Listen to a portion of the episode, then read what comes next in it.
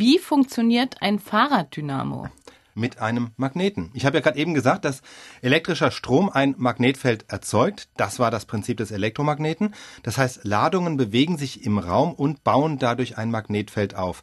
Das Ganze funktioniert aber eben auch andersherum. Also auch ein Magnetfeld kann, wenn es sich im Raum bewegt und zufällig ein elektrisch leitender Draht in der Nähe ist, kann es die Elektronen darin in Bewegung setzen, sprich im Draht einen Strom erzeugen. Und genau das passiert beim Fahrraddynamo. Also wie sieht er aus? Ja, oben ist dieses Rädchen, das am Reifen anliegt.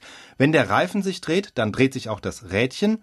Von außen sehen wir jetzt mehr auch nicht, ne? nur dieses Rädchen, was sich dreht. Aber dieses Rädchen ist verbunden mit einem Magneten im Inneren des Dynamos. Also wenn der Reifen sich dreht, dann dreht sich auch dieser Magnet. Und diesen Magneten muss man sich so wie einen ja, runden Stab oder einen Zylinder vorstellen, der aber aus verschiedenen einzelnen Sektoren besteht, also im Querschnitt so ein bisschen wie eine Pizza, ja, wo ein Pizzastück einen magnetischen Nordpol darstellt, das andere benachbarte ist dann der Südpol und so geht das rund um diesen Zylinder rum, da wechseln sich Nord- und Südpole mehrmals ab.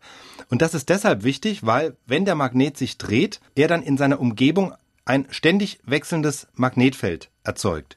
Und was ist seine Umgebung? Seine Umgebung ist eine Drahtspule, also eine Spule mit einem aufgewickelten Draht. Die beiden Enden des Drahtes führen aus dem Dynamo heraus und das eine Ende ist dann meist mit der Fahrradlampe verbunden. Also es passiert folgendes. Der Reifen setzt das Rädchen in Bewegung. Mit dem Rädchen dreht sich innen der Magnet und diese schnelle Rotation des Magneten sorgt mit dem ständig wechselnden Magnetfeld dafür, dass im Draht ein Strom fließt und der bringt dann eben das Lämpchen zum Leuchten.